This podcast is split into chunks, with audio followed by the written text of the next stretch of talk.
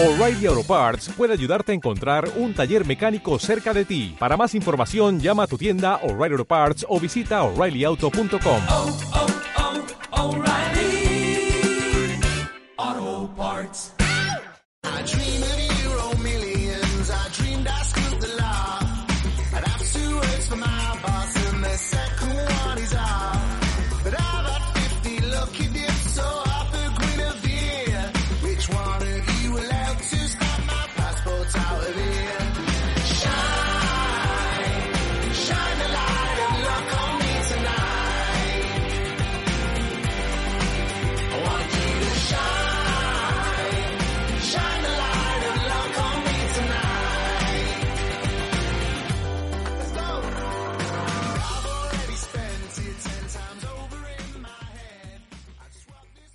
Bienvenidas y bienvenidos una semana más a Raco Taroncha, vuestra tertulia de baloncesto.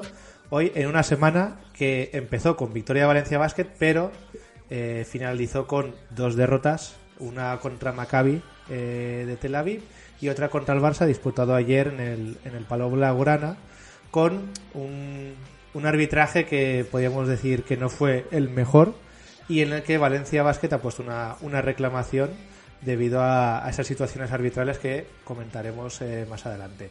También eh, Valencia Basket Femenino jugó contra Jairis en un partido en el que venció de forma abultada y también eh, certificó el pase a la Euroleague Women después de una remontada contra Polkovice y, y nada, eso le permitirá estar entre las ocho mejores de Europa. Con esto, con este resumen, ya está por aquí Pirata 242. Buenas tardes, buenas tardes a ti también. Y antes de presentar al invitado que ya estáis viendo y que pronto escucharéis, antes de nada, Raúl Rodenas, Miguel Doménez, ¿qué tal? ¿Cómo estáis? Pues muy bien, venimos de un fin de semana muy intenso, donde hemos podido gestionar todo. Hemos gestionado la copa, hemos gestionado todo. Ayer me fui de calzotada, o sea que es que la, la vida perfecta. Raúl, ¿y tú? Nada, buenas tardes a todos. eh, encantado. Yo estoy, estoy viendo a Juanjo ya con, con un boli. No, es costumbre. Yo digo, ya, este, este programa acaba de tocar techo. Pero bueno, eh, un placer, ya me adelanto tenerte aquí, eh, Juanjo. Y ya hay gente preguntando por ahí eh, que si alguien va a la copa, con lo cual, bueno, eh, creo que va a dar de sí eh, la conversación.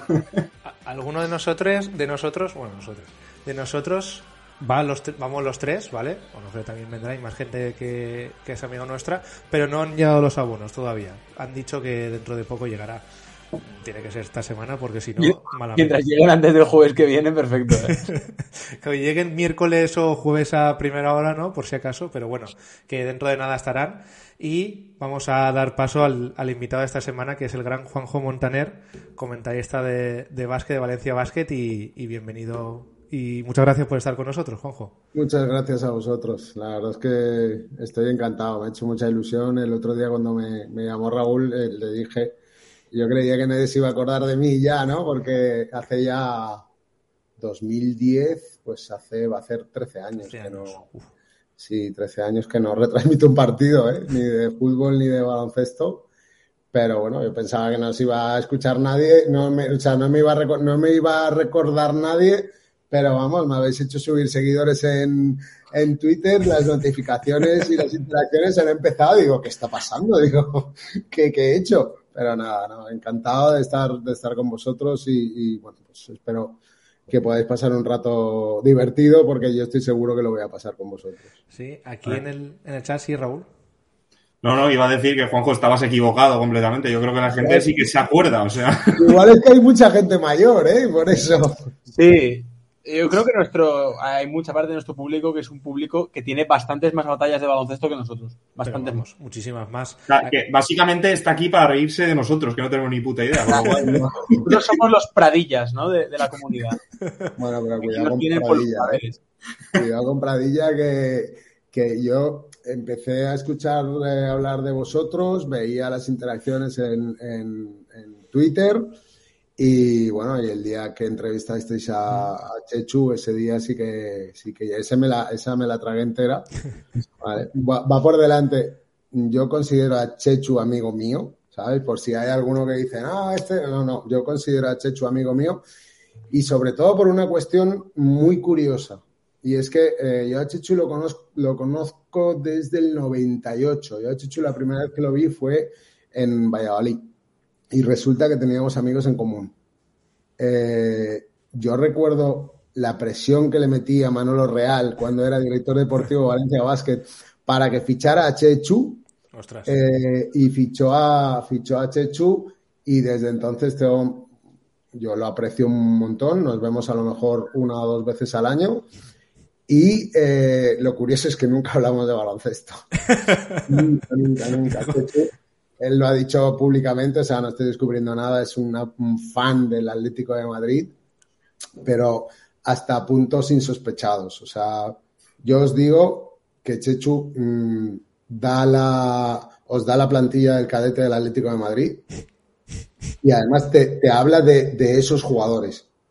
Y además tenemos un amigo en común, un tercer, bueno, era amigo mío, pero yo lo convertí en amigo en común, que es Óscar Fernández, que fue entrenador del Valencia, que ahora está entrenando al Almería B, eh, que Óscar fue durante tres años, cuatro, tres, cuatro años, entrenador del juvenil, que fue campeón de Liga y de Copa, creo, con el Atlético de Madrid, y del, del filial del Atlético de Madrid.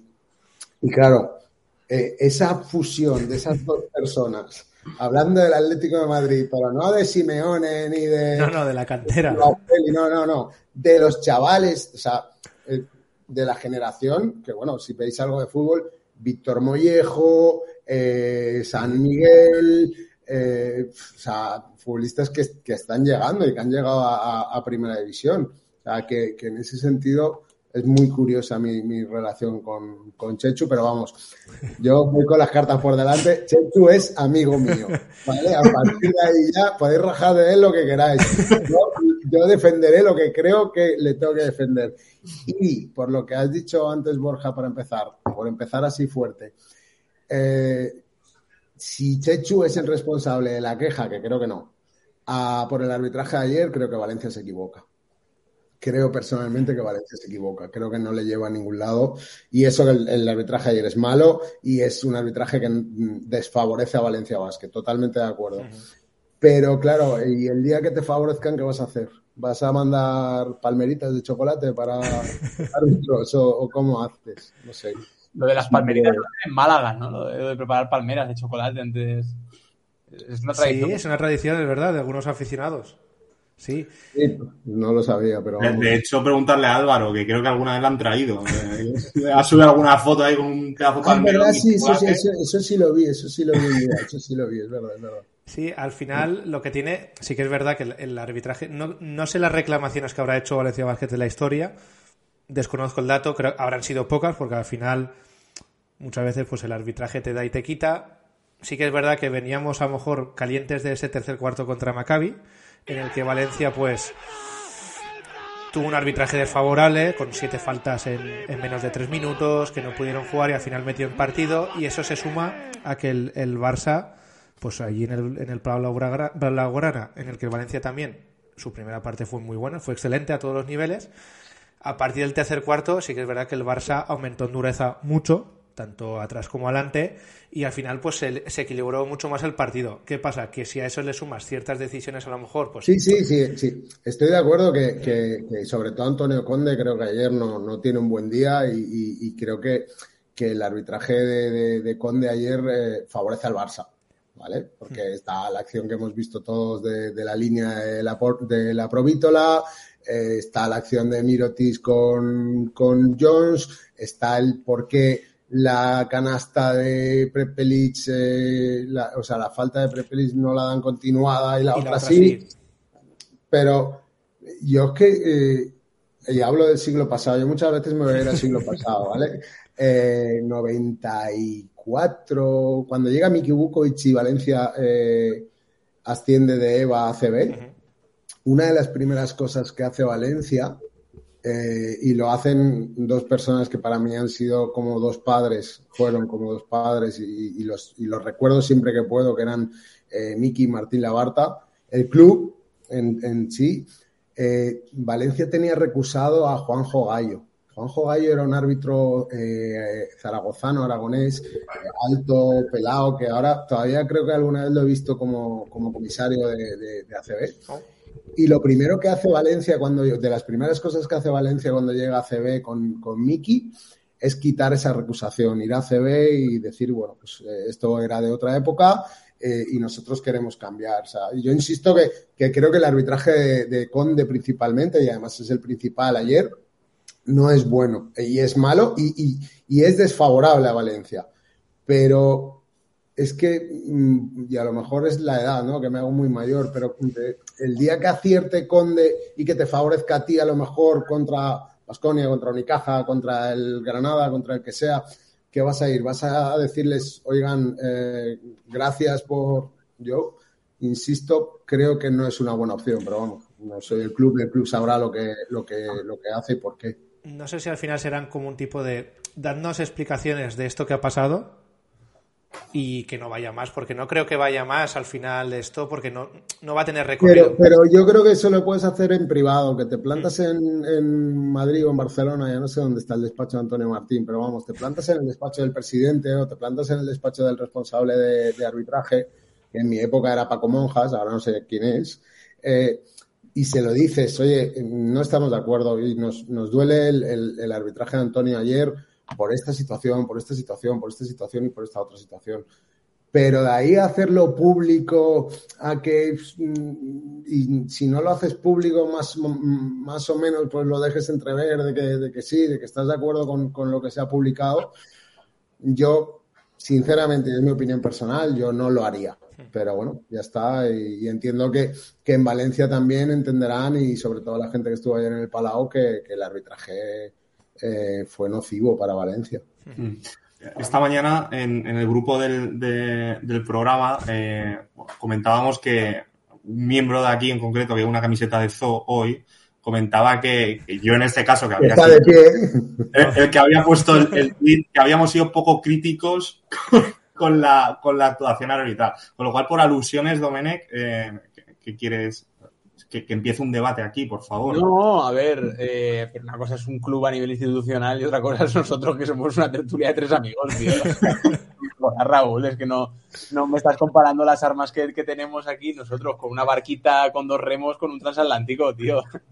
No, a ver, eh, yo comparto, o sea, comparto parcialmente la- la- lo que comenta Juanjo de, oye, eh, al final ha sido un partido y es un partido de liga regular, no es un partido de, de playoff pero también entiendo ¿no? que, esos gestos de cara a la galería, que no dejan de ser gestos de la cara a la galería, también construyen y también hacen. Y al final, esa política no es solo a nivel privado, sino a nivel público. Y, y bueno, yo, viendo el arbitraje de ayer, no estoy en contra. Entiendo lo que dices, Juanjo, pero, pero no estoy en contra de lo que han hecho. Y es que si, si, si hubieses, que te hubiesen robado una canasta, o que esto pasaba antes, o que eh, el reloj de repente se para eh, casualmente y hay una jugada que dura cinco segundos más de lo que debería. de- pero creo que son eh, errores técnicos y, y de apreciación de, de- de Conde, pero, pero no tiene nada que ver con, con situaciones del pasado. Obviamente, si el club lo hace, ellos sabrán, pero yo, y es ya, insisto, es mi opinión personal, yo no lo haría. Yo no lo haría. Sí, y comentaba, por ejemplo, si hablando del partido de, de Machina 14, que quiero comentarlo brevemente porque es algo que me gustó, que, ¿qué opinamos de los comentaristas de Movistar? Creo que Fran, en el caso Fran Fermoso, que fue el narrador ayer, Que, que ponga esto por delante, Fran Fermoso ha estado aquí. ha estado aquí y lo apreciamos eh, perfectamente, pero no estuvo acertado con Madre. su, con su comentario en el que Prepelic iba a clases de teatro.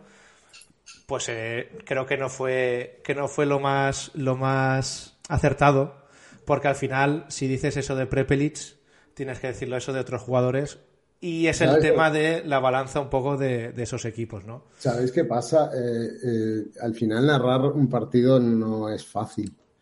Eh, y, y más un partido de baloncesto en comparación con, con uno de fútbol, ¿vale? Porque en el de baloncesto todas las cosas pasan muy rápido. Y al final son dos horas hablando eh, y, y quieres mantener un nivel de, de- de- de ritmo y un nivel de imaginación y un nivel de, de- de encontrar la frase concreta que al final, al, al- al cabo de dos horas, eh, en algunas fallas. O sea, yo... eh, recuerdo algunas narraciones mías que ahora mismo me avergüenzo, pero, pero Hágalas, hágalas, venga. no, no, pero, pero sí, pues a lo mejor de, de, de, de gritar- de decirle al árbitro tal o a un, a un rival. Yo me acuerdo con Iván Corrales, la época de, de, de, de Valencia Basket y, y Badalona, con Alfred Julve, con Miki, la Copa, eh, la Saporta el año siguiente y tal. eh, eran partidos que, que, que había mucho y, y yo recuerdo de Iván Corrales haberle dicho de todo y luego estar con Iván Corrales en, en Valladolid con amigos en común y decir y un día se lo dije digo madre mía todo lo que yo te llegaba a decir de ti todas las rajadas que he pegado de ti en una retransmisión de todas formas eh, lo recuerdo porque eh, le dije a Raúl que ayer no iba a poder ver el partido y lo he visto hace un rato eh, hay tres opciones. En, he visto que había tres opciones en el audio. También es verdad que creo que una era Barça TV, ¿vale? que me imagino que no tal, pero hay tres opciones en el audio. Yo muchas veces los partidos de fútbol que de verdad me interesa ver y en el baloncesto más difícil, e incluso algún partido de la NBA sí que lo hago con determinados narradores que a mí personalmente no me gustan. eh, es buscar el sonido ambiente o buscar incluso en, en partidos de la NBA la narración en inglés. Sí. Al final, como cuando veía partidos de Aris de Salón, cuando narraba y me gustaba conseguir partidos, sobre todo en la última época, y ver al equipo contrario y tal. He visto retransmisiones en turco, en griego. Al final desconectas un poco y te vas haciendo tú en tu mente tu, tu retransmisión.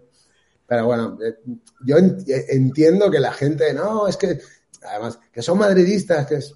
Yo creo que al Yo, yo final... en ese sentido sí que no me suelo calentar, sí que es verdad que ese comentario creo que no, no da... Sí, sí, no, no, porque al sí. final es lo que comenté en el grupo así de broma también, dice, si, si Prepelic es- fue a la escuela, Mirotic era su profesor, ¿no? Es como, estás hablando de alguien que, que también al- al suele, final- suele pasar eso. Al final, Borja, entrar en eso es en el, en el y tú más, ¿no? Claro, Sí, entonces...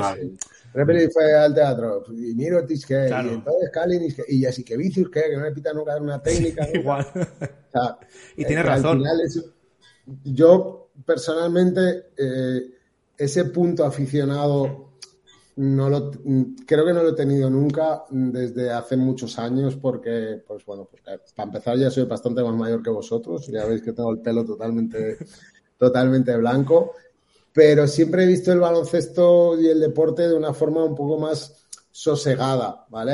De, vez en cuando también me, me- me exalto y, y- y rompería la tele, ¿no? Pero, pero, pero sí que es verdad que a mí me cuesta un poco más eso. Y, y sobre todo, insisto, o sea, esta gente, no, es que el comentarista es madridista. Pues ponte una radio valenciana que va y, a retransmitir los partidos, o ponte el partido en ambiente, o ponte el partido en, en retransmisión de Barça TV, que si estos te parecían mal, pues los de Barça TV, pues seguramente te van a, hacer pe- te van a parecer peor. Eh, Totalmente. sí, Raúl. No, iba a comentar, ya que acabas de ver el partido, Juanjo, eh, ¿qué, te pareció? Una breve valoración de, de lo que, de lo que tú has visto, tanto del Pues la partido como primera- del momento en general del equipo. La primera parte me pareció excelente. El nivel de Valencia a nivel defensivo eh, creo que no llega todavía al punto que llegó en su día con Pedro Martínez. Eh, yo recuerdo eliminatorias de la de cuartos, creo que es contra Hapoel Jerusalén, y, y sin ir más lejos, ¿no? La- los, los- el tercer y el cuarto partido en determinados momentos de- del, del título de liga. Creo que no llegamos a eso, pero que Valencia eh, de la necesidad ha hecho virtud. Y creo que eh, le ha venido bien a, a- a- a Alex porque creo que ahí ha sacado todo su, todo su arsenal y todo su, todo su libreto. Que Valencia sea capaz de defender, como hizo ayer los, la- eh, los 18 primeros minutos, porque yo creo que los últimos dos minutos Sí, del, ya no fueron igual. Sí, ya yo creo que caímos físicamente, pero porque es que tiene mucho desgaste. Pero que tú tengas a Bojan Dubleis, que es tu pivo titular, y que tengas a Xavi López Arostegui, que, que solo por envergadura eh, ya es un jugador que defensivamente es muy bueno, o sea, que, te aporta mucho. Que estuviésemos a ese nivel y, con esa claridad en, ataque, eh, es fantástico. Es verdad que en la segunda parte tienes delante al Barça, es uno de los mejores equipos de, de Europa, mm, sin lugar a dudas. Eh, creo que físicamente nos falta un punto para llegar, pero aún así, y lo hablábamos antes, en, eh, antes de entrar en, en directo, eh, son pequeños detalles. Creo que hay pequeños detalles que eh, normalmente suelen caer hacia el grande porque estamos acostumbrados a esas situaciones. ¿Vale? Y no es que Valencia no sea un grande, porque creo que estamos jugando Euroliga, o sea, no, no podemos hablar de un, de un equipo pequeño. Y os comentaba una que, que- que me ha generado curiosidad y he vuelto para, para confirmarlo. Y es eh, en la penetración del APRO que falla, el rebote lo tocamos, se lo queda web desde el suelo, eh, lo suelta y en vez de cogerlo Chris Jones, lo coge Abrines y mete el triple. Si Webb se llega a quedar ese balón, porque hay manos, o sea, no es que le, no, vamos, ahí sí que habría sido escandaloso si le llegan a pitar cinco segundos, ¿no? Pero, pero si Webb se llega a quedar ese balón y dan lucha, la alternancia era para Valencia. Y, y estarías, pasarías de 76-75 y balón a 79-75, tiempo muerto, y luego eh, el saque de banda, que, que ese sí es ese no, ese no tiene defensa. Que la sensación es que el equipo ha crecido muchísimo, que, que hay jugadores que creo que se ha sido muy injusto con ellos desde que llegaron, eh, porque en Valencia eh, hay momentos en los que somos del eh, club baloncesto que le vaya mal, ¿sabes? Que le vaya mal a Chechu, que le vaya mal a Mumbrú, que le vaya mal a Juan Roch, que le va... No, señores, al final tenemos que ser de Valencia Basket, no, no podemos ser del que le vaya mal a, a todos estos, ¿no? Yo creo que el crecimiento de Alexander espectacular el partido que hace ayer Alexander. Es verdad que tiene dos o tres debajo de la canasta que las tiene que meter, que las tiene que meter porque esas, son, esas situaciones son claves. Radevo creo que ayer no tiene un buen partido, pero también ha crecido mucho. O sea, creo que en conjunto el, el equipo ha crecido mucho, lo cual es muy bueno, pero también eh, si eres pragmático dices, vale, sí, muy bien, Juanjo, pero Unicaja Palmatoria, Barça Palmatoria, Maccabi Palmatoria. Pero creo que está el, el- el equipo está en ese punto en el que eh, tiene que acabar de saber ganar esos partidos, porque ayer es verdad que tienes, creo que son más 15 de, de ventaja en el, en el Palau, eh, pero que está en un momento en el que yo creo que la gente se puede sentir orgullosa de que el equipo gane o pierda, da la cara hasta el, hasta el final eh, contra grandes transatlánticos. Y ahora lo que hay que hacer es a los pequeños, a las barquitas que decía Miguel, pues a esos hay que llevárselos por delante sí o sí, porque si no, tampoco es plan de llegar a la última jornada de ACB teniendo que, no, tienes que ganar de no sé cuántos para meterte en playoff o que pierda no sé quién. Espero que no, espero que no lleguemos a, esa situación. Y tenemos ahí la copa que yo desde el primer momento lo que sí tengo claro es que el Madrid, el, Madrid, que es el que te ha tocado en cuartos de final, habría preferido segurísimo a otro equipo que a, que a Basket, segurísimo. Sí. Eh. Sí, bueno, yo un poco por, por el, el el tema de la Copa, estoy de acuerdo contigo y creo que también Valencia Basket hubiese preferido cualquier otro Sí, rival. cualquier otro, sí, sí. también. Sí, no, no, es verdad, es verdad. Y seguramente los creo que es el de más nivel. te, pero- diría, te diría que incluso mm, yo creo que habrían preferido Barcelona que Madrid. Sí, yo también. porque creo que eh, hay una figura determinada. O sea, contra el Barça competimos, Sí. ¿vale? Y, y- y- y es como un combate de boxeo que hay palos por todos los lados. Pero, pero en el Madrid creo que hay una figura que está Vares que Tavares. últimamente nos está, nos está costando mucho eh, anu- anularle o minimizarle cuando jugamos contra ellos. Sí. Ahí ha- hablábamos un poco de, de esa lesión de Boyan Dulevich, que, que- que veremos, entendemos que llega a la Copa del Rey, que sería una figura importante un poco para, para sacar a, a Walter Tavares de la zona. Este Claro, año que ya, que no está esa dupla con Mike Toby, que entre los dos sí que es verdad que al Madrid pues podían Este hacerle año. eh, este año, claro, eh, Kyle Alexander no es ese perfil de jugador. Sí, este año tus cuatro meten más triples que los que tenías la- que los que tenías el año pasado. Porque al final Papi se está abriendo y está metiendo. Eh, Pradilla ayer creo que metió uno también, ¿no? Que, Está bueno, metiendo que- más últimamente, efectivamente. Claro, pero, pero sobre todo yo creo que tus, tus cuatro treses, Web, Víctor, eh, Papi, esta gente Pero claro, estos no sacan tanto a, a, a Tavares como lo podía sacar Toby cuando, jugando abiertos o, o, o Boyan. A ver cómo llega Boyan, porque al final con las lesiones de, de Boyan, bueno, parecía un esguince y yo pensé que, que iban a ser un partido y ya está, pero creo que ya se ha perdido cuatro, cuatro partidos. Y Boyan por la, por la estructura física de él, creo que es un chico que cuando vuelve de lesión necesita bastante tiempo para, para, para coger ese nivel. Quedan dos semanas para la Copa, a ver qué, a ver qué hay. Tanto en el hombro como en el tobillo siempre le ha costado bastante volver a ese punto físico, porque recordamos también está un buen punto físico últimamente.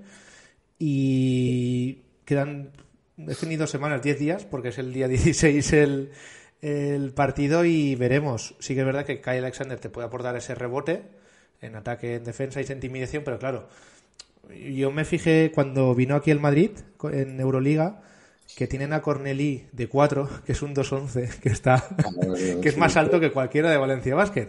Y es el Claro, 4, ya. entonces Hay una cosa luchar de contra Kyle- eso es complicado.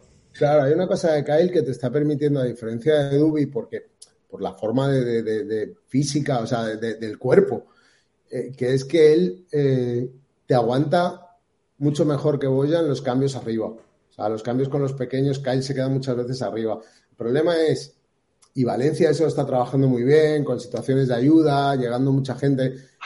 Pero claro, eh, si, si solo está Kyle en pista, ayer vimos un ratito Rivero Kyle, pero no demasiado. Yo creo que en, en eso todavía no cree, no cree, no cree Alex, ¿no? Pero claro, si Kyle está arriba, superan a Kyle porque se ha quedado con un pequeño, mm, con Tavares, ¿qué hacemos? Nos colgamos nosotros, subimos, nos vamos nosotros y lo abrazamos. Alguna vez pasó que, que Harper se quedó con Tavares aquí en la, en la ida en Euroliga y daba, daba lástima, porque es que al final hay tanta diferencia física y, y de altura Pero, que es eh, imposible. Al final, eh, Tavares creo que el, el IQ de, de, de Tavares es mayor que el de bastantes pivos de, de, Europa. O sea, Eddie no necesita. Hay pivots que, aunque estén con el pequeño, tienen que recibir, votar. No, eh, Eddie directamente se gira y, y- y te ha matado.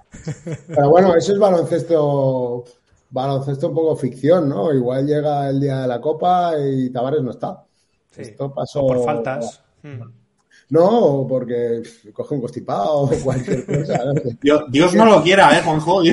Ah, pero no, no, pero esto le pasó a, a- a Valencia, vuelvo al siglo pasado, en el 99, después de ganar la Copa de Valladolid, la siguiente Copa la organizaba, la- se organiza en Valencia. Eh, y el pivo titular de aquel equipo era Rod Sellers. ¿vale? Eran eh, Hope, Bernard Hopkins y, y Rod Sellers. Eh, Rod se rompe la mano en el último entrenamiento, en la última situación de 5 contra 5 que trabaja eh, Mickey, Rod se rompe la mano. Y bueno, no, no es que se rompa la mano, pero vamos, que no sé si una falange, no, no recuerdo exactamente qué es. Eh, jugó mermadísimo, Valencia que venía, había ganado la Copa en el 98, en el 99 fue aquel año que iba arrasando tal, pues, pues se fue a casa a la primera contra San Fernando, que luego fue a jugar la final San Fernando Vasconia, que es un Andre Turner, con, Andre Turner contra Elmer Bennett, que es uno de los mejores partidos que he visto yo en, en, en baloncesto europeo eh, en, en una Copa del Rey. O sea, que, que nunca sabes. Por eso que, que igual, pues oye, de repente estamos hablando de Tavares, ah, anda que no nos ha pasado a veces, de dar el coñazo en la previa con, con tal, porque este es muy bueno, este, y luego este no juega. O, o Musa, que siempre pues, nos ha vacunado en todos los partidos que, que ha jugado, ¿no? Contra nosotros. pero- Y resulta que a lo mejor no, o sí, es, como, es todo muy. También el, el Madrid tiene un, un arsenal inacabable de, de- de jugadores. Entonces puede salirte uno u otro u otro, ¿no? En un partido. La que no final contra. Ru- contra Rubín Kazán, que creo que Chechu todavía estaba de segundo entrenador. Sí, eh, La final Vale, de la Eurocup eh. sí, el último, el último año, ¿no? Eh, no, es ¿No? la final de Kazán, la que ganamos aquí con Perasovic. Sí, Sí. sí. la, de, la de Doberman eh, maltratando a un equipo de baloncesto Sí, profesional. sí, sí, que, que- que aquí les llegamos a ganar de 30. Sí, sí, sí. al, final del tercer cuarto les íbamos ganando de, de, de 30. Y había un griego que no me acuerdo cómo se llamaba ahora, pero era de Kaimakoglu, el Barbas. Kaimakoglu. Kaimakoglu. El coñazo que dimos con Kaimakoglu y Kaimakoglu llega a Valencia y me mira Chechu y digo, oye, eh, eso que iba a empezar la rueda, yo ya estaba con la gente de Onda Cero, que sabéis que bueno, yo colaboro con, con ellos todos los jueves, tertulia Miki Bukovic en, en Onda Cero, te- te- tenía que dejar la cuña también, pero yo estaba sentado ahí, digo, oye, Kaimakoglu, y me dice, míralo, digo, si no está vestido, y dice, no juega. Y digo, anda, con todo el coñazo que hemos dado con Kaimakoglu, y ahora Kaimakoglu va y no juega. O sea, que es- nunca sabes, los- eso hay que jugarlo. Pero creo que Valencia está en una dinámica. Lástima eso, que, que estos tres partidos eh, no los hayas ganado o los hayas perdido, porque al final a nivel sumatorio son dos derrotas seguidas en, en ACB. Pero creo que Valencia está a un nivel que le costó encontrarlo, pero, pero que ya lo ha encontrado. Yo un poco siguiendo, la verdad es que bastante de acuerdo y sobre todo con lo de que ha hecho eh, de la necesidad ha hecho virtud, ¿no? Porque al final esta reacción, vale que sigues, eh, has podido seguir contando con Chris Jones y con algunos jugadores que ya estaban siendo importantes, pero al final para mí esta reacción tiene varios nombres, ¿no? Uno es el de Jonas Radebau, que en ataque se ha cogido, tienes el nombre de, de Kyle Alexander, que sobre todo desde la baja de Dulevic ha empezado a ser un pivot, que yo creo es un debate que ya hemos tenido estas últimas semanas, ¿no? Que te podría gustar más o menos el perfil de Alexander, pero ahora es el pivot que podrías esperarte cuando fichabas. Otra cosa es que el perfil te pueda gustar más o menos. Y luego, pues jugadores como Pradilla, Preperic, que sin todavía que les pueda faltar más nivel, ¿no? Pero, o sea, más nivel para llegar a lo que pueden dar, ¿no? Pero que ya están siendo más de lo que fueron al principio de temporada, ¿no? Eh, yo sobre todo destacar, eh, sobre todo para mí el, el nombre de la semana y sobre todo por el partido que hace ayer, para mí es, es, es Alexander, ¿no? Pero claro, ahora mismo estamos viendo un Valencia Basket con muchas opciones en el juego exterior y muchas opciones y muy pocas opciones en el juego interior. En el interior vas con lo justo, ¿no? Y en el exterior te sobran opciones. Yo quería preguntaros sobre una cosa del partido del jueves del Maccabi. Claro, hubo muchos momentos donde tú tenías a Prepelic enchufado, tenías a Jones a buen nivel, tenías a Harper haciendo un partidazo, tenías a Evans de asistente y tenías a Radebau que estaba bien. Claro, tenías un juego exterior de dos, tres puestos y cinco opciones distintas. Entonces, eh, ¿cómo, cómo veis vosotros este reto ¿no? de, de encajar tantas piezas y de decir, oye, hoy que está bien Harper, no vamos a comernos el buen rendimiento de Harper con Prepelic o al revés? Porque me parece un encaje eh, complicado con la temporada en marcha. eh, es lo que tienen los, la- las grandes plantillas. Es muy bonito. O sea, mm, tú harías una plantilla, pues eh, yo qué sé, imagínate que tuvieras a Mirotic, Dublevic, Tavares, a, a- a todos. O sea, un, un all-star, ¿no? Pero claro, luego tienes que encontrar, incluso hay una cosa que, que yo sí la he pensado y es eh, cómo encaja Chris Jones la llegada de Canon Evans. ¿Cómo la encajas? Porque mm, tú eres el, el- pasas a ser el líder del equipo en pista, porque Chris Jones creo que por hoy es el líder de, de- Valencia, pero es que te han traído un tío que es de un nivel alto, que juega en tu posición eh, y que te va a quitar minutos. Sea, que es que esas gestiones no son nada fáciles, igual que lo de las plantillas de 16 o de 14. eh, es que siempre, te- si los tienes bien a todos, siempre te tienes que dejar a los fuera. Y está la parte que dices, bueno, pero no siempre van a estar bien todos. Ya, pero el día que están bien todos, ¿a quién te dejas fuera? Sí. Y, y yo creo que lo de Evans es un poco que cuando Valencia se lanza al mercado a por un base, estamos hablando de una situación donde se daba por hecho prácticamente que iba a parar Chris Jones.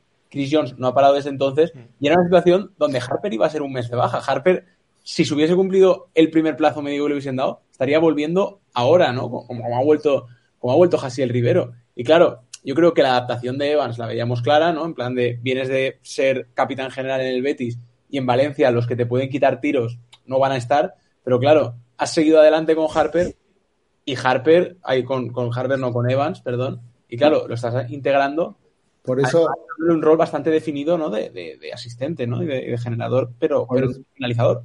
por eso la duda a lo mejor es, eh, ¿era tan grave lo de Chris Jones?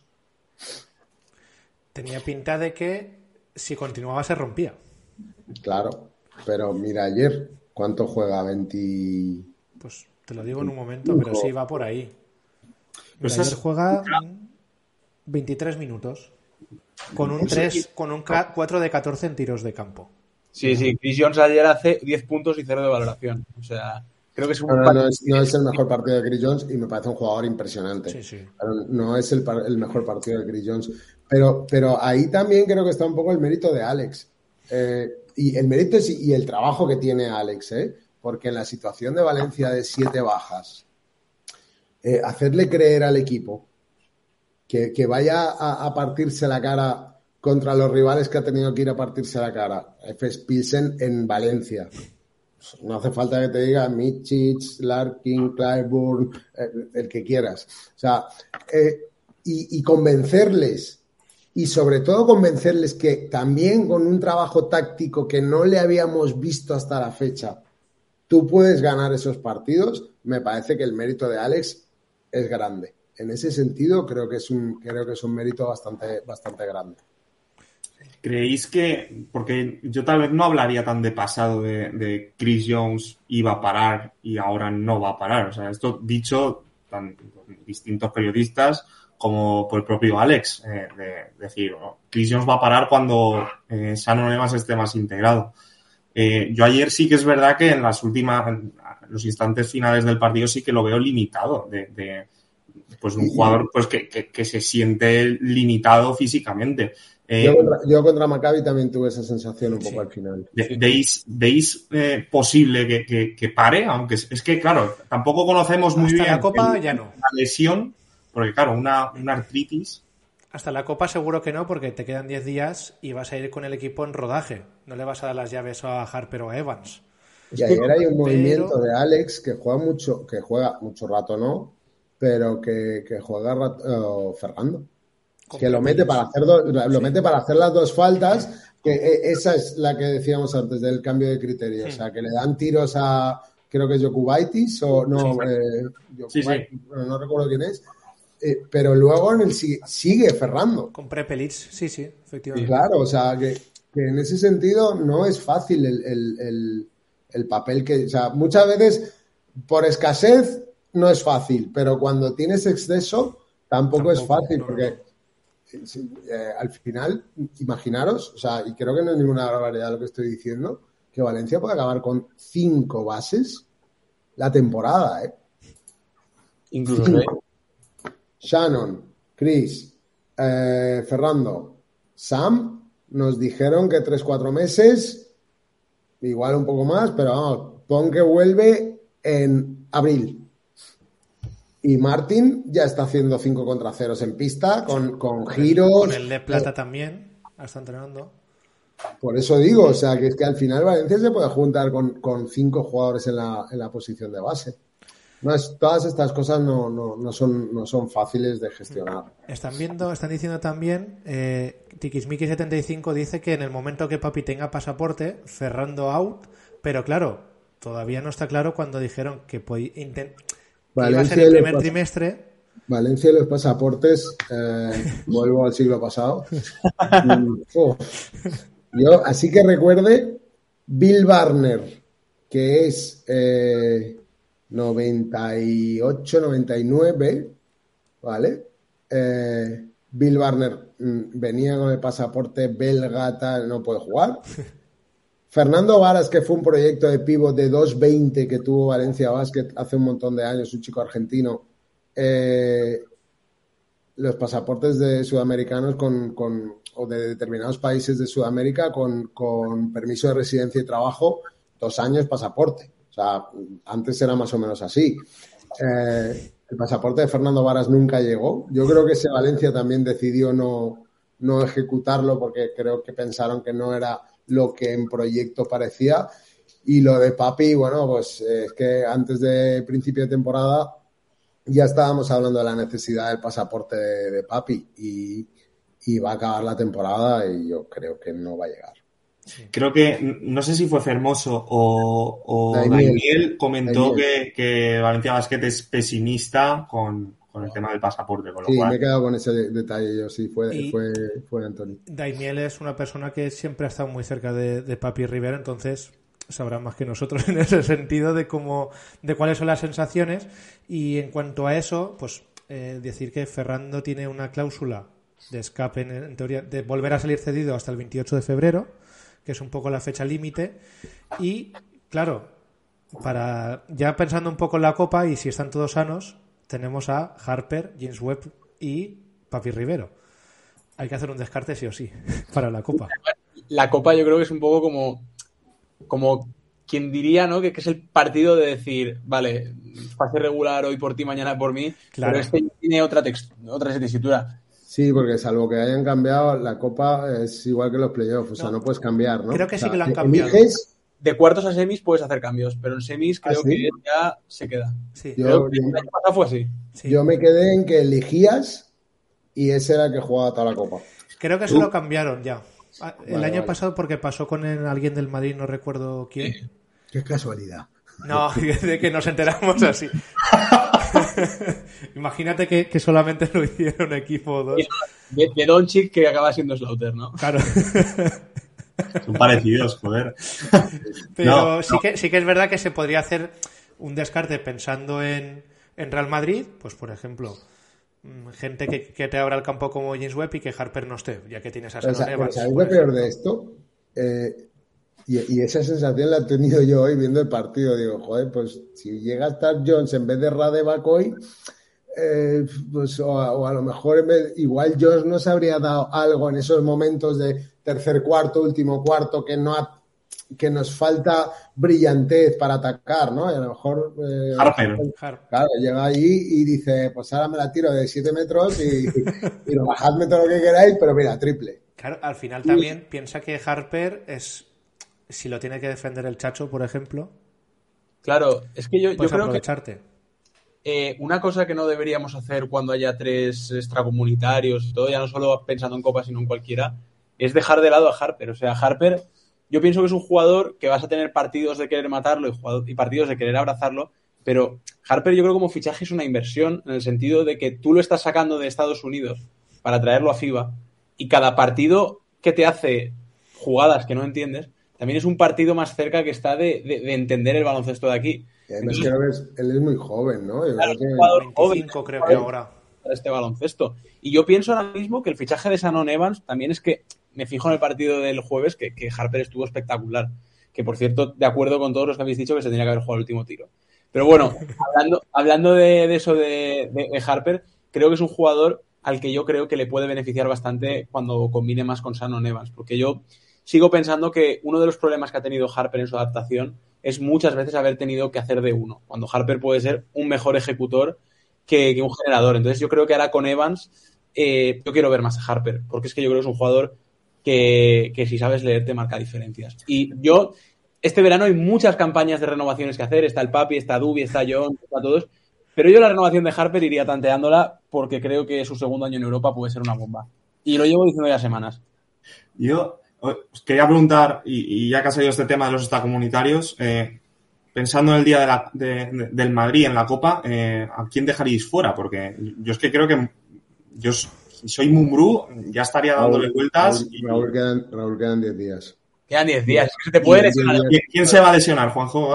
No, no, no. Como pero- aquí no se lesiona a nadie, ¿sabes? no, pero, Hasta la semana que viene. pero, pero, pero por eso, o sea, es que quedan 10 días y, y, y 10 días mm, en preparación de Copa, teniendo partidos de Euroliga, teniendo partidos de Liga y demás, pueden pasar muchas cosas. O sea, que no, no, no hagas eh, eh, Basket Manager PC, ¿sabes? O sea, cuando llegue ese momento, ya el, día antes, empieza a plantearte y, y empieza a decir, ¿a quién va a dejar fuera eh, Alex? Pues yo creo que a Harper por esto. Yo creo que a, a Papi no creo que lo deje fuera, pero vamos.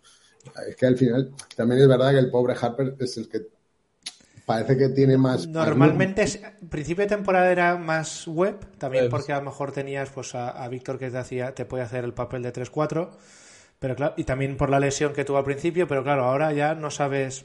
James Webb es un tío que te ha demostrado ser clutch en varias ocasiones. Sí que lleva unos partidos algo, algo peor desde el tiro, pero recuerdo ayer- el año ayer pasado en Murcia, yo- por ejemplo. Llevaba dos partidos malos en Euroliga en cuanto a, a porcentajes, pero yo creo que ayer mete. A ver, es, es cierto que, que- que teniendo a, a, a Shannon Evans y a Chris Jones, eh, Harper es el que más papeletas parece que tenga.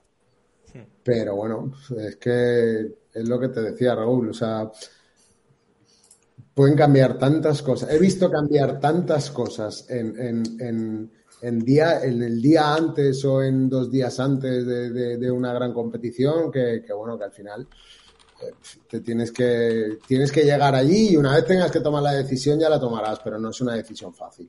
Ya casi, casi que con los ojos cerrados decir aquí y ya está, porque cualquiera de los tres yo creo que No hablaría bien de Alex eso, ¿eh? No, no creo que sea una buena solución. No, pero eso jugando nosotros, ¿no? Al basket manager al final. Como no tenemos esa responsabilidad de, luego de, de- de asumir un poco esas decisiones. Por eso no somos entrenadores. Yo tenía un amigo que decía, yo soy periodista, pero yo no tengo por qué entender de fútbol. El fútbol que entiendan los entrenadores, yo ya está, yo cuento las cosas y ya está. Pero bueno, por eso, por lo menos yo no soy entrenador. Vale, eh, Dom, Sí, bueno, yo un- uno de los últimos temas que para comentar a, a nivel masculino.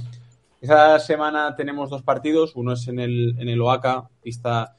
¿Tienes alguna anécdota en el OACA? Ojo. No, no he estado en el OACA. Eh, en Grecia eh, estuve en uno de los mm, partidos más maravillosos que recuerdo y una de las retransmisiones más chulas que, que recuerdo, que por cierto tengo la cinta aquí, buah, aquí en, una, aquí en una caja, tengo una caja aquí detrás de mí que me trajo mi padre de casa, que recuperó un montón de cintas, y estuve en el Alexandros Melatrón en, en Salónica, en el que yo creo que fue el último partido de ambiente Salónica de verdad, o sea, mecheros, eh, peleas entre ellos, eh, aficionados peleándose, el ejército, yo decía, digo, no hacen nada, no van.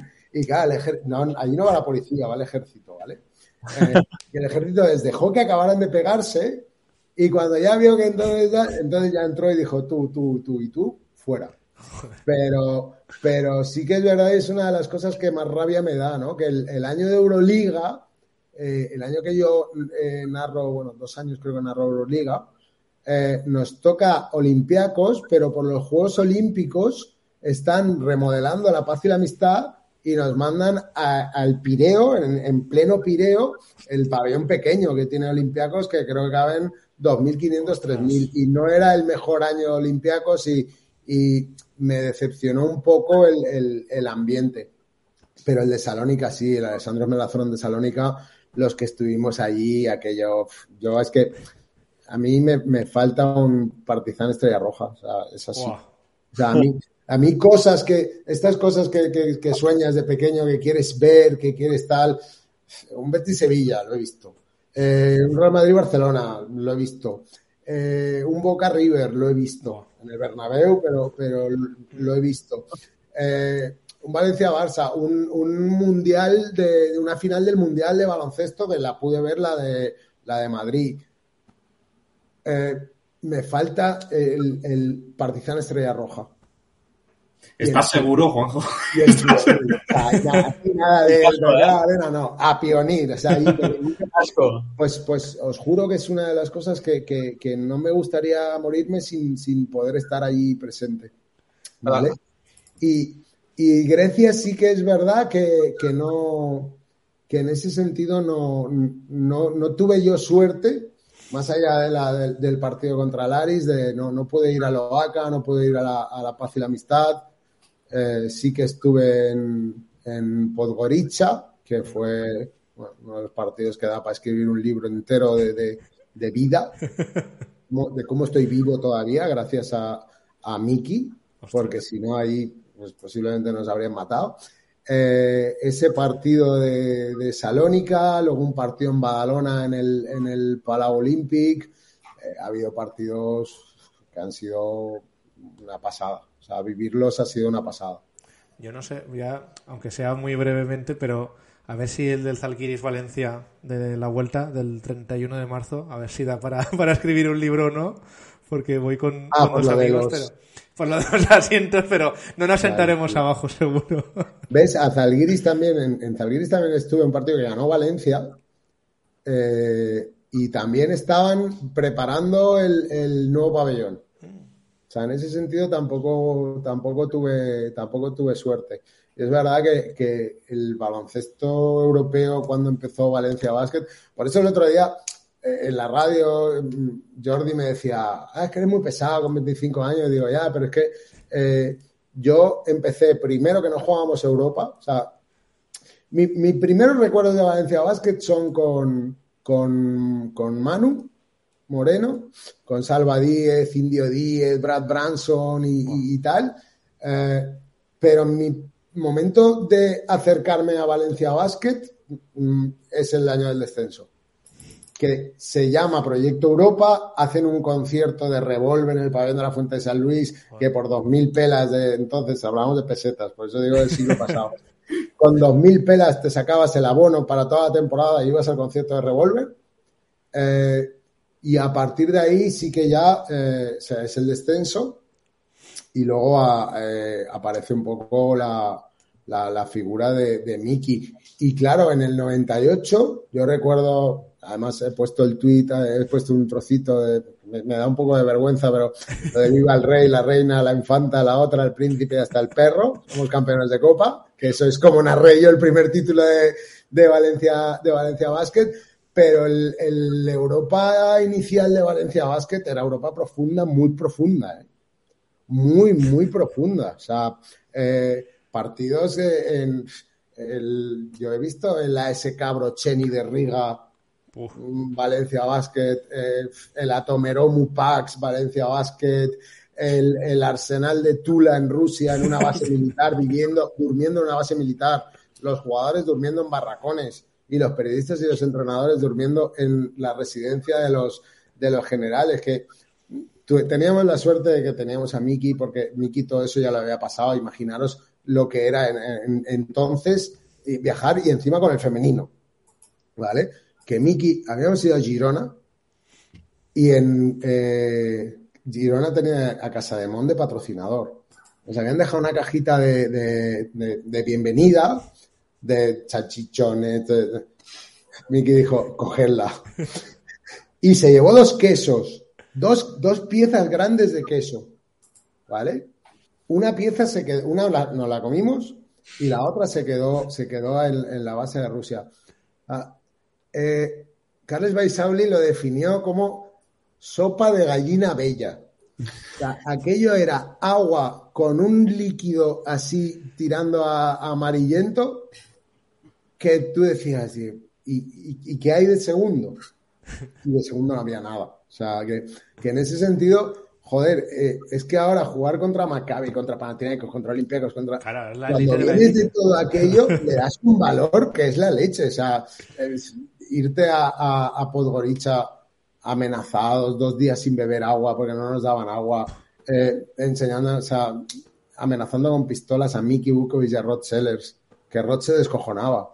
Y le digo, tío, ¿por qué te reías? Dice, yo soy de Detroit, tío. En Detroit hay pistolas, una mierda. Claro, eh, eh, Mickey, yo recuerdo un día que Mickey tuvo muchas veces para darme una hostia. O sea, literal. ¿Vale? Pero, pero como era tal relación padre-hijo, yo recuerdo el viaje de Podgorica tomando café, porque, claro, viajábamos Pilar, eh, Carles Baisauli y, y yo a aquel viaje. No sé si venía Minerva, yo creo que Minerva no venía, Jorge Aguade tampoco. Y yo doy un golpe en la mesa y digo, joder, Miki, que tú eres un ganador. Y hace así, ¡bum! Un puñetazo. que tú te callas. Tú no sabes, para mí sería mayor alegría. Cállate. Digo, vale, me callo. Vamos y ganamos. Yo me acuerdo salir gritando eh, del pabellón al autobús porque nos dejaban subir en el autobús, porque si no nos habrían matado en el autobús del equipo, que ahora eso ya Impensable. ¿vale? Es impensable. Y yo saltando allí y Miki gritándome, ¡corre! ¡Entra! ¡corre!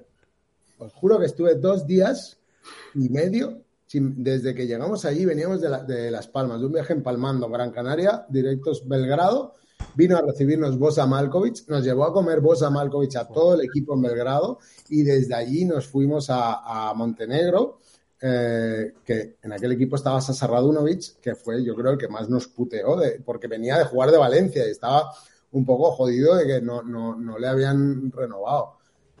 Estuvimos dos días y medio sin beber agua, yo. Y llegamos al final del partido, volvemos al hotel y estaba el que iba a ser presidente de Montenegro, porque de aquellas todavía era Serbia y Montenegro. Y Miki fue a saludarle y aquel le dice, ¿necesitáis algo? Y Miki le dijo, agua embotellada.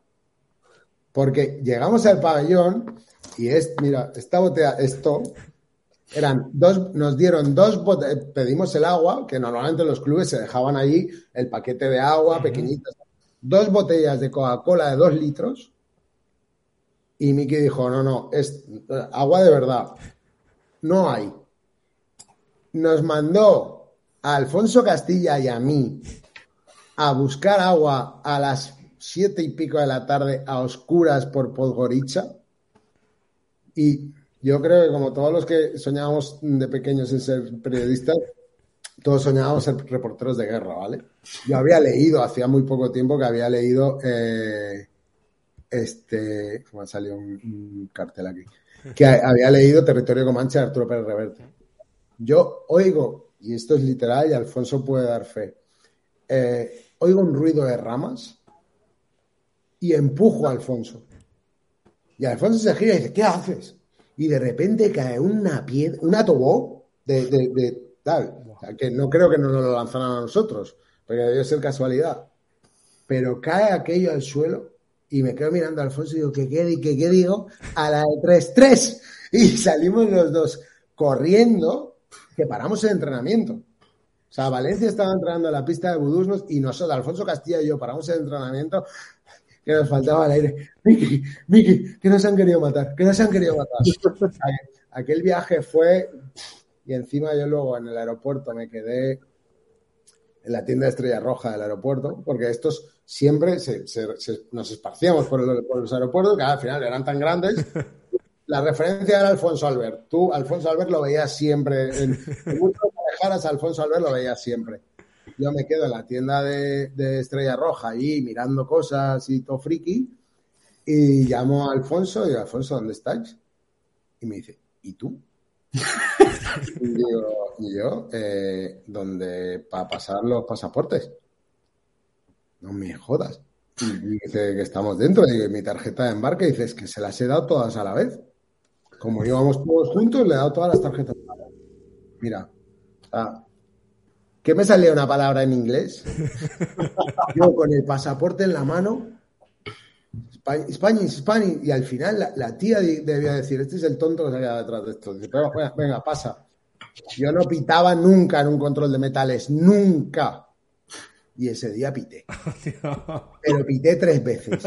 Y al final ya había uno con una metralleta ahí, yo diciendo, yo, vamos, o sea, rezando, total, que al final conseguí pasar, estos cabrones descojonándose todos por el suelo, y Miki me decía, estás blanco, estás blanco, como para no estarlo. Pero, pero sí, sí, al final, que me desvío mucho con las historias de la bola cebolleta, pero, pero mm, es que en 20, 98-2023, pues en 25 años, hemos pasado de jugar contra eso, contra el Subas en Polten, que fue el primer partido europeo que jugó Valencia Basket, del Subas en Polten, en un gimnasio en Austria que tenía un entrenador español. Eh, y el primer partido en casa es contra ASK, ASK Brochen Riga, que jugaba eh, John Robert Holden, que luego fue campeón de, por aquí, efectivamente. campeón de Europa eh, con... No. No, no, y sí, pero campeón de Europa con Rusia Ah, vale, sí. en el europeo que perdemos después de ganar el Mundial de, El de- 2007, en Madrid. de 2007, Mm. lo nacionalizan por carta de naturaleza, Sí. estas y Un tal. Lorenzo Brown, ¿eh? Pues ahí jugaba en ese equipo, el- en el ASK Brochen Sí que me acuerdo que luego en CSK sí que, sí que estuvo, porque Valencia jugó contra, contra él, y en Rusia, efe- efectivamente, 2007. La canasta de Pau que, que se sale. Eso, la que se sale, el tiro abierto de Pau. canasta antes viene, una canasta de Holden. La canasta que le da la, la ventaja a Rusia es de Holden, recuerdo. Sí, sí, que manda narices que con lo que tenía Rusia en aquella selección, para Holden. Pero bueno, sí, yo creo que estaba Kirilenko de aquellas Sí, todavía. sí, sí. Sí, sí, sí. Ese equipo, y, y hablando antes of the record de los marcadores bajos, ¿no? Pues también era un, fue un marcador bajo, no recuerdo ahora exactamente el, el puntaje, pero sí que sí que fue, pues, estaba todo destinado para que eh, España ganara mundial y europeo seguido, y al final, pues mira, se salió. Yo estaba viajando yo estaba fuera, ese partido no lo, lo vi, recuerdo estar en el extranjero, pero no recuerdo ahora muy bien, supongo que con el fútbol, pero, pero bueno, que, que, que sí, aquel partido fue una lástima. Pero vamos, que si un día, eh, le dije a Raúl a- ayer, si un día juntar, si un día consiguieseis eh, juntar a Carles Baisauli, eh, Carles Baisauli eh, os empezase a contar anécdotas una detrás de otra, de un día que casi en el mismo viaje casi me lo matan a las 9 de la mañana porque el ala de un avión se metió, íbamos en la jardinera, el primer viaje era Valencia-Madrid, Madrid-Londres, cambio de aeropuerto en Londres y Londres-Riga. Madre mía. Y ese primer viaje, o sea, yo iba sobado allí con los auriculares puestos y de repente oigo un golpe, levanto la vista, me veo a Baisauli en el suelo, todo lleno de vidrios y, lo primero que me sale es decirle ¡Que has fet?". Claro, él y yo hablábamos valenciano. ¡Que has fet?". Y el otro, yo res. Y de repente me veo un trozo del ala metida ahí dentro. El cambio con nuestro inglés de, de, de, de- de- la Pobla. Y, de- él, él- él- él ni, ni, ni de Sedaví, porque no, él, no hablaba inglés, él hablaba francés, Carles. Eh, haciendo el cambio en el aeropuerto de, de, de Heathrow a Gatwick y luego ya en el, en el avión nos subimos arriba y empieza Carles, uno de los momentos más históricos con nos ponen los cubiertos, pero no nos daban nada. Y empieza Carlos con los cubiertos. Pues fue graciosísimo. Empieza, rancho, rancho. Y pasa el azafato de la British, coge cuatro paquetes de cacao y nos los tira como si fuésemos monos. Solo y le toca a un tío que empieza a beber vino y empieza a hablar con él. Y yo le decía, pero si no lo entiendes. Bueno, pero yo más rico, yo más rico. Cuando bajamos que estamos esperando a las maletas, me dice que el nuevo mismo exporta. Salimos un tío que parecía Tachenko, que era el chofer del colega, y yo buscando palabras en todo oscuro, buscando palabras en inglés para decirle, toma el dinero, pero no nos hagas nada. De repente veo una luz al fondo y una banderita que ponía Radisson, digo, ay, que vamos a llegar vivos y todo. Conforme bajamos, casi lo mato. Pero tú, pero tú, pero tú. Ay, pues, pues sí, pues igual, pues igual no tenía que haber fet, igual no tenía que haber fet. Pero esos viajes eran, eran, y, ahora de verdad, o sea, que es que aquí no viene el broche ni de Riga, que es que aquí está viniendo el Maccabi, está viniendo Olympiacos, Panathinaikos, la Virtus, eh, falta que vengan los Golden State Warriors. Ojalá, ojalá contra los Warriors del Turia, ¿no? Eso. Pues, Dom, para finalizar brevemente, Bueno, no. eh, Bueno. Mientras tú preparas el sorteo, que tenemos que sortear las naranjas para los que acertaron, eh, sensaciones sobre el equipo femenino. Primero, clasificadas para el playoff de la Euroliga, que me parece un auténtico hito. Es la primera temporada que juegas la competición. Y bueno, la última noticia, que noticia de hoy, ¿no? Que ha cerrado, nunca mejor dicho, a Sierra Burdick, que es ese fichaje que esperábamos, ¿no? Desde, yo creo que desde el principio de temporada, desde que no ha salido lo de Allen, pero ahora también que, que esta baja, ¿no? De, Alba Torrens y todo, lo, lo ha acelerado, ¿no? La necesidad, sobre todo después de la salida de Cristinaki. No sé si alguien tiene informes de la, de la jugadora, tal, pero bueno. Yo he preguntado y me han dicho que es rebote. Sí, sí, no, los, los datos de rebote 14 rebotes de media en Eurocup Women es una cifra. A mí me ha impactado sin conocerla, porque Y, y siendo alero, ¿no? O sea, porque alero a la pivot la dicen Sí, que pero vamos, sí. es un 4, no es un Sí, 5. Sí, sí, sí, sí. Que un 4, aunque sea en, en Liga Femenina, un 4 coja 14 rebotes de media, son muchos rebotes. ¿eh? Ah, es una barbaridad. Es casi promediaba doble-doble. Sí que es verdad que cuando estuvo Esteban Alberta aquí con nosotros en, en Navidad, sí que comentó esa falta en el rebote, que sí que en teoría lo iban a dar más Pecalen y, y Alba Torrens. Mm, Una no puede estar y la otra está lesionada, por lo que ese, esa figura a lo mejor estilo Celeste Trajan Davis, que, que estaba los años anteriores, pues a lo mejor lo ha intentado rescatar con, con esta jugadora y veremos un poco cómo se adapta. Sí que conoce a Lauren Cox perfectamente, al 3x3 de Estados Unidos. Así que bueno, a ver cómo quede para este fichaje, pero sí que es verdad que es un fichaje mm, necesario para poder competir con lo que está por venir, ¿no? Al final, entre marzo y abril se decide toda la temporada. Yo creo que Valencia. Valencia tiene un plantillón, pero es verdad que ha arriesgado. Hmm. Arriesgado a, a- Es como, mm, tengo todo este dinero, bueno, pues todo esto va para la casa y luego me compraré un cochecito, pero la casa me hace un casoplón, ¿vale? Y, y me da la sensación de que Valencia arriesgaba en eso. También es verdad que es una buena manera de, que Agua Farms, de que, de, de que todas las chicas de, Alquería puedan tener su espacio, pero yo le tengo muchas esperanzas a, a Valencia y más en un año en el que Salamanca, después de la salida de Robert, pues bueno, vamos a ver qué pasa allí, eh, estando ya clasificadas para, para playoff, que en Copa de la Reina he visto que el cruce Spar, eh, Spar Salamanca es entre ellas, o sea que realmente en condiciones normales hay que ganar, pero llegarías hasta la final sin tener que cruzarte con ninguno de los dos.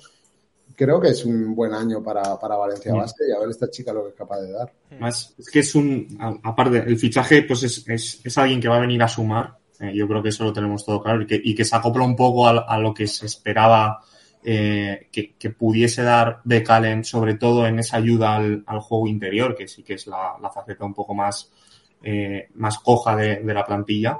Eh, pero es que yo veo al equipo, hablábamos del, ma- del masculino, que, que eran detalles, pero es que del femenino yo veo un equipo con, con experiencia muy bien equilibrado con, con jugadores, con jugadoras jóvenes y que tiene oficio. O sea, ti- tiene un oficio brutal para sacar los partidos. eh, y, y al final yo creo que eso eh, eh, son jugadoras que saben, que, que saben lo que hacer en, en los partidos eh, calientes de verdad. Con lo cual, eh, bueno, yo creo que el, el refuerzo era necesario porque lo estaba pidiendo la plantilla por necesidad y, y- y por ambición, porque es que era lo mínimo que, que se podía. Y, y las que podías suponer que no tienen esa experiencia, ¿te acuerdas de la final de Europa con los tiros libres de, De, Raquel. de Raquel y dices, pues nada, vamos para adelante, o sea, a la guerra con este equipo. Sí. Es que ya, ya contamos, es muy fuerte, pero ya contamos a Raquel Carrera como, una veterana prácticamente. Tiene 21, ¿no? Tiene 21 ahora. 21. De- de- va a hacer 22. 22. ¿Es del 2001? Sí. sí. Sí, entonces, y, y Elena Buenavida, que también ha tenido muchos minutos importantes. Eh, Aguafam, dentro de nada, ya si no están breves, pues estará en rotación de primera plantilla o ya cedida para que coja esos minutos, pero vamos, que, que Agua, ese equipo, eh, vamos. Agua es el mayor proyecto. A mí me lo dijeron claramente desde el club. Agua es el mayor proyecto que ha tenido Valencia eh, en mucho tiempo, hablando de chicos chicas. O sea, Agua está eh, que esperan de ella que tenga que sea una jugadora dominante, totalmente dominante en el baloncesto europeo y mundial. Que tiene 16 años y ya ha estado dando minutos de calidad en, en- en Euroliga. O sea, es que, es, es que se dice muy pronto. Claro, es que Agua Fam ya estaba hace un año, eh, y ya, ya teníamos jugando hace un año, pero hace un año era 15 años. Pero claro, como ya, como ya lleva un año, como que lo has normalizado, ¿no? Es en plan de, Claro, pero, aparte del, del proyecto de Agua como jugadora, es que eh, el, el físico de Agua Fam, eh, al final, eso es lo difícil de encontrar.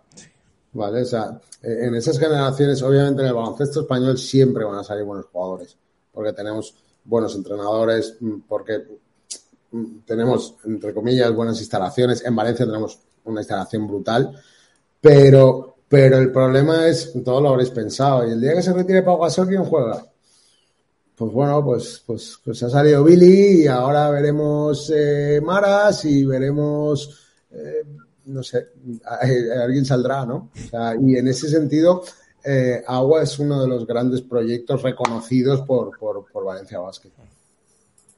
Pues si queréis con, con esto del femenino que hemos comentado, brevemente realizamos el sorteo de la caja de naranjas, que como recordamos ahora fue quien acertara el nombre del jugador que más puntos consiguiera entre los partidos de Maccabi y Barça. Resultó ser entre los dos partidos Chris Jones con 23 puntos y seguido estaban Prepelic, eh, no me acuerdo de los otros dos, pero eran con 22 puntos tres jugadores más. Alexander, ¿no? Porque Alexander encuentra- 22, sí, sí. efectivamente. O Pues si hubiese habido alguno que acertase las naranjitas y llega a ganar lo que hay Alexander, te Pues digo yo creo que igual alguno la sí que había, ¿eh? ahí también. Había, Creo hay que era de Alexander, Kyle, sí. sí, sí. El Ah, que sí. más era Jonah Radebo. porque venía de partidos muy buenos y al final como es un jugador que, que siempre ha estado en, en cancha. Y, y Papito también con, con 22 puntos. Eran los tres con, con 22. Pues al final ha sido Chris Jones con 23 por la mínima y voy a poner ya por pantalla. Atención, porque Cagarnu nos ha puesto antes que, que yo puse para el sorteo de Evans, pero quise decir Jones. O sea, No. Juanjo, aquí Cagarnu es, es la- esa persona que tú quieres que gane siempre, pero que nunca gana. Aunque sea por la mínima. Mandaremos un sorteo para que gane. Que va solo y queda segundo, ¿no? Entonces ya está preparado el sorteo con los cuatro acertantes que fueron Vicent Marco, Ricardet 18, Wikira y Sergio VCF 38. Aquí con los colorcitos, igual que la semana pasada, sin trampa ni cartón, ¿vale? Es decir, aquí no, no se puede hacer nada porque si haces algo lo tienes que pagar, así que como tenemos dinero, pues, pues lo tenemos que hacer automáticamente. Así que, nada, cuatro colorcitos, 25% de posibilidades, 99 de fe, ¿Por qué? Porque an- antes, Borja, se lleva una caja de, de, de quién? de naranjas dura, que aquí está por aquí, que encima se ha suscrito a nuestro canal, entonces Sí, sí. es un, un 2x1 aquí maravilloso. No ojo- sé si tengo la web, pero bueno. Ojo Sí, ya ¿no? la NAM que ha hecho Nando, ¿eh? Eh, Sí, sí. cuando ha empezado el, el programa, es que porque ha, ha comentado, ¿no? Que, que, bueno, que ya ha terminado la temporada de Navelinas y ahora ya empieza la temporada de las Navela Nelate. Que, bueno, Navelate, navelate. bueno, estoy leyendo el tuit que ha puesto. O sea, Madre mía. Madre mía, allí con mi padre un día al campo os llevaba yo, ¿eh?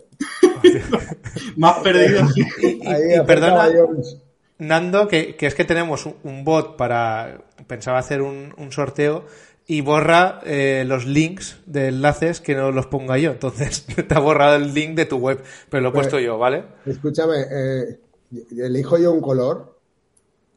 ¿No dices que son cuatro colores, cuatro ganadores? Claro, pero es que están los nombres ya. Claro, hay que. Pero yo no lo sé, los nombres. Ah, no lo sabes. Claro, yo no No lo la estás sé. viendo, vale, vale. Ostras, pues No, a lo mejor. No, no, yo te puedo decir. De A verdad ver. que no, no- no lo estoy ¿Sí? viendo. ¿Sí o no? Como queráis, ¿eh? Esto no está Yo pensado. te digo el color que, que a mí me, Sí. A me ver. apetezca. ¿Sí? A ver, ¿Lo dime hacemos? los colores que hay y de esos cuatro elijo yo uno. Rojo, amarillo, azul fuerte y azul claro. Y el naranja no, tío. No está el naranja. No Es que no me deja la web. Hay que pagar. Juanjo, hay que pagar. O giro la ruleta. Rojo, amarillo, azul fuerte y azul claro. Y azul claro. Venga, el azul claro. ¡Wow!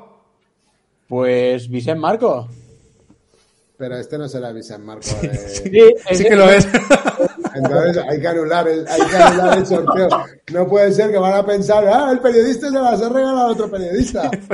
el Vicent Marco el original.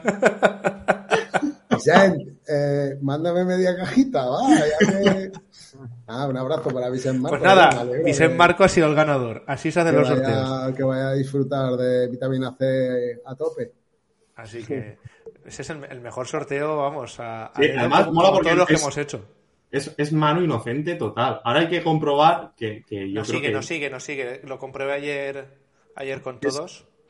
Él nos es. Nando el que tiene que, que comprobarlo. Yo juraría que sí. Sí, no- sí, nos segui- por lo menos a nosotros. Pero escúchame, que- estáis, estáis subiendo un nivel ya. eh, ayer Esto- no, nosotros vamos con los amigos ahí eh, tomando cerveza. No, no, ya tenéis patrocinadores y todo. O sea, ya tenéis patrocinadores y todo. Esto- Ve, lo siguiente haciéndonos un buen zumito con, Eh, pero hay que, hay que hacer menciones, que yo, yo trabajé con Julio Insa, yo de esto entiendo. Hay que hacer menciones, hay que hacerle menciones a Nando durante, du- durante toda la durante todo el programa. Lo hemos- sí que es verdad que en este programa lo hemos hecho solo al principio y al final, pero los otros hemos hecho más. Sobre todo los primeros. Nos falta hicimos- arte. Sí, pero falta... Solo me lo tendré que apuntar. Na- Na- Nando me está escribiendo por WhatsApp. Si queréis, yo hablo con Jordi Gosalvez. Yo hice una para una boda, una retransmisión que me pidieron para una boda, eh, y Jordi Gosalvez era el que ponía las cuñas de publicidad. O sea, eh, todo sobre la marcha, o sea, nada de, de- nada preparado ni nada. Yo tenía el nombre de los 10 que tenía que decir, que era una jugada que jugaban 10 y metían, y metían gol. O sea, y Jordi, os lo digo en serio, ¿eh? Jordi en un momento se arregla ahí una, una cuña y, y ¿es naranjas dura o es Nando dura seca? Naranjasdura.com No, ¿Qué? naranjasnando.com. Naranjasnandodura.com, perdonad. Naranjandandura.com, vamos. Es Eso... que no me sale ni la web, tío. ¿Cómo quieres es que.? que ya me confundo. Lo he puesto, no lo por ¿eh? el chat también para los Así que... no se cobra, Borja. Si no te sabes la web del, del anunciante, así un vamos mal. Llevo ya la cabeza. De Pero todas ya hemos hecho el, spam. Nando no tiene queja porque aquí creo que fue Carlos Martínez que, que- que le hizo el eslogan, porque son las naranjas más duraderas. Entonces, en, ese momento se vació el chat. La gente dijo, yo me voy de aquí corriendo. Pero bueno, Pero sí, eh, tenemos que- el- eslogan está. El eslogan está. Yo os puedo regalar si queréis, si lo queréis regalar. Lo que pasa es que, bueno, os lo he enseñado antes. Esto es, cuidado, ¿eh? Que esto lo tiene Quique Chust y, Oh, y- y tres más. Pues ya, ya, tiene valor. 15 años de básquet, que a ver si veo el año de edición, que estoy yo medio cegato también. Esto es un CD-ROM que dio Valencia Básquet, mirar, ¿eh? Aquí, el, aquí abajo el, el- el escudo de, de Valencia y el Mira. de Telefónica. Pirata Y 242 luego, lo tiene. Piratas do- Pirata verdad- 242 lo tiene en el chat. Nos dice. Claro, esto, o bueno, si queréis ya, pues, eh, ahora que he descubierto, gracias a vosotros, mi caja que la tenía ahí abandonada, hace, la trajo mi padre hace un montón. Yo qué sé, si, si- si que alguien quiere que le digitalicemos alguna retransmisión de las que tenga aquí, la de Salónica o de la de la final de Copa del Rey, que yo os la, la paso a vosotros y, y la regaláis, la sorteáis o, o le Algo, haremos, algo haremos seguro. Eso es un lujo. Con esto lo- la ruleta se hace, se hace en un momento. Ya, no, no, en, serio, eh, miradlo. O sea, los más jóvenes, esto es una cinta. Esto se ponía en un sitio, le dabas un botón y grababa y reproducía. Eso es historia, es que eso es, vamos. Pero de- esta es de mi ver cinta de mi retransmisión. Que yo, mira lo friki que yo era, que me apuntaba aquí. Eh, Aaron Swinson, 19 puntos, 6 rebotes, 2 asistencias. Eh, Nacho Rodilla, que siempre jugaba bien cuando yo. 15 puntos, 5 triples, tal. Joder. Pues esta es la cinta de, de la retransmisión de lo que hizo 25 años la semana pasada. 25 años tiene esta cinta ya. Ya, y ahora que aprovechando y ya, ya terminamos, que has nombrado al gran Quique Chust, ese nombre no se nombra en vano si no es para almorzar, con lo cual nos quedamos, Pues no, no- nos emplazamos a eso. pues todavía no. He comido en un chino con, con Quique Chust un día, del, el día de la presentación de un libro, eh, que fui yo de presentador, y, y Quique vino allí, que es la foto que ha puesto él en Sí. Twitter hoy, que salgo yo con la camisa blanca, es ese día. Y ahí nos fuimos a comer, eso era en la feria de muestras, y nos fuimos a comer al chino que había ahí enfrente de la feria de muestras. Pero, claro, yo he visto fotos de Quique Chus tampándose unos bocatas así de grandes, y digo, ese cabrón a mí no me llama para eso. Es verdad que, es verdad que lo hemos intentado, y él, o sea, no es culpa de Quique, porque él eh, se ha ofrecido un montón de veces. Está por Pero- el chat ahora, justo. Está por el Claro, chat, pero, pero no he podido. Y aquí que chus, de- por estas cosas que hacéis, y ya os doy una idea para el año que viene, nosotros en la radio, eh, con Guille, Guillermo Calvo, que ahora es jefe de prensa de, de Valencia Basket, hacíamos el Supermanager. Sí, Claro, no. el manager ACB, hacíamos el, el- la- el- el concurso de Supermanager de la radio. Y dijimos, ¿y qué regalamos? Pues como vosotros, ¿sabes? Y para nosotros no nos vino Nando Dura a darnos naranja para regalar. Eh, Nando, cuidado, ¿eh? Las cuñas que te estoy haciendo. nosotros se nos ocurrió eh, decir que el ganador comentaría un partido, sería nuestro comentarista en un partido de baloncesto. Ganó Quique Chust y fue Wow. tercer partido segundo partido de, de playoff con, eh, con Neven Spagia contra el Barça, con Rubén Douglas, eh, Shannon, bu- bueno, una banda de cornetas y tambores de sí.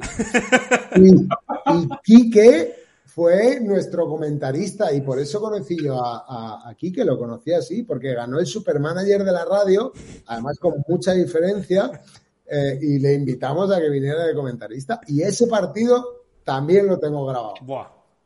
Pues ese, ese- sería digno de, de volverlo, de, de subirlo y, Ese, lo buscaré porque además ese creo que ya no íbamos con cintas, creo que íbamos con archivos sonoros ya, o sea, de ordenador. Y ese partido todavía lo tengo grabado también. Mira. Y, y es lo que dice Tikismikis con programas diarios de básquet en radio, pues sí, es algo que, que Eso se, es. se está perdiendo, se ha perdido. Esa es mi pelea y, y ayer se lo explicaba a Raúl. A mí me da mucha envidia a gente de Vitoria. Ya. Que posiblemente tienen muchas más generaciones que nosotros de, gente que pueda hablar de baloncesto de nivel. O sea, porque allí en una tertulia en, en Vitoria te puedes juntar a Pepe Lasso, Iñaki Iriarte, eh, Rafa Muntión, eh, hay mil. Y nosotros posiblemente nos falta eso. También es verdad porque los jugadores que se han ido retirando nuestros, pues bueno, Nacho sí está en Apun, pero Berni va a ser alcalde de Tarragona algún día, César es eh, representante, eh, Malu es DJ, o sea que, que a lo mejor nos faltan todavía un par de generaciones para que se retiren, pero, pero eso mm, para mí sería un sueño, que hubiera una programación diaria de baloncesto de, de, de una hora, de media hora al día. Eh, potente, ¿sabes? De verdad, o sea, con, con entrevistas, con tertulias, gente que pudiera viajar eh, con, el, con el equipo.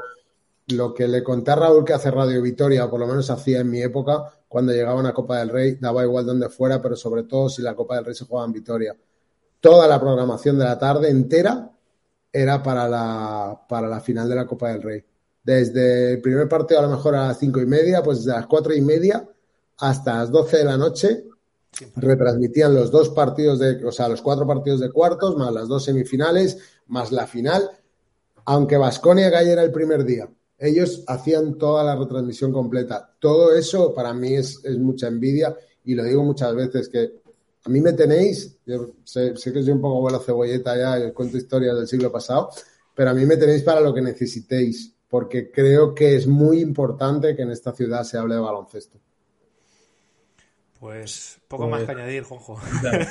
Nada, ya después de esto ya. Yo creo yo- con esto creo que lo mejor es, es cerrar por, por Sí, todo sí, lo sí. Y nada, lo primero de todo, darte la- las gracias por haber estado con nosotros. Ha sido un, verdadero placer. Y hablo en nombre de los tres, pero vamos, creo que los, los otros dos pueden decir lo mismo, ¿no? Y, y nada, eh, seguro que vamos a repetir esta tertulia más, más pronto que tarde. Así que nada, darte las gracias de nuevo, Juanjo. Contad conmigo para cuando queráis y el placer ha sido mío. Que me habéis subido seguidores en Twitter, me, habéis revolucionado el timeline, que he mirado y de repente veo 15 y no me acordaba, pues estaba trabajando y estaba otra cosa, no me acordaba, eh, veo 15 notificaciones nuevas. ¿Qué ha pasado? Y era que habéis anunciado que, que estaba con vosotros. Ha sido un verdadero placer y de verdad contar conmigo para cuando queráis. Pues nada, Dom, Raúl, nos vemos la semana que viene. Nos vemos pronto. Con, ya con, con algo que ya tenemos preparado. Pero ya diremos más adelante. Ya llegará a su debido tiempo. Nos vemos la semana que viene. Chao. Bueno, chao.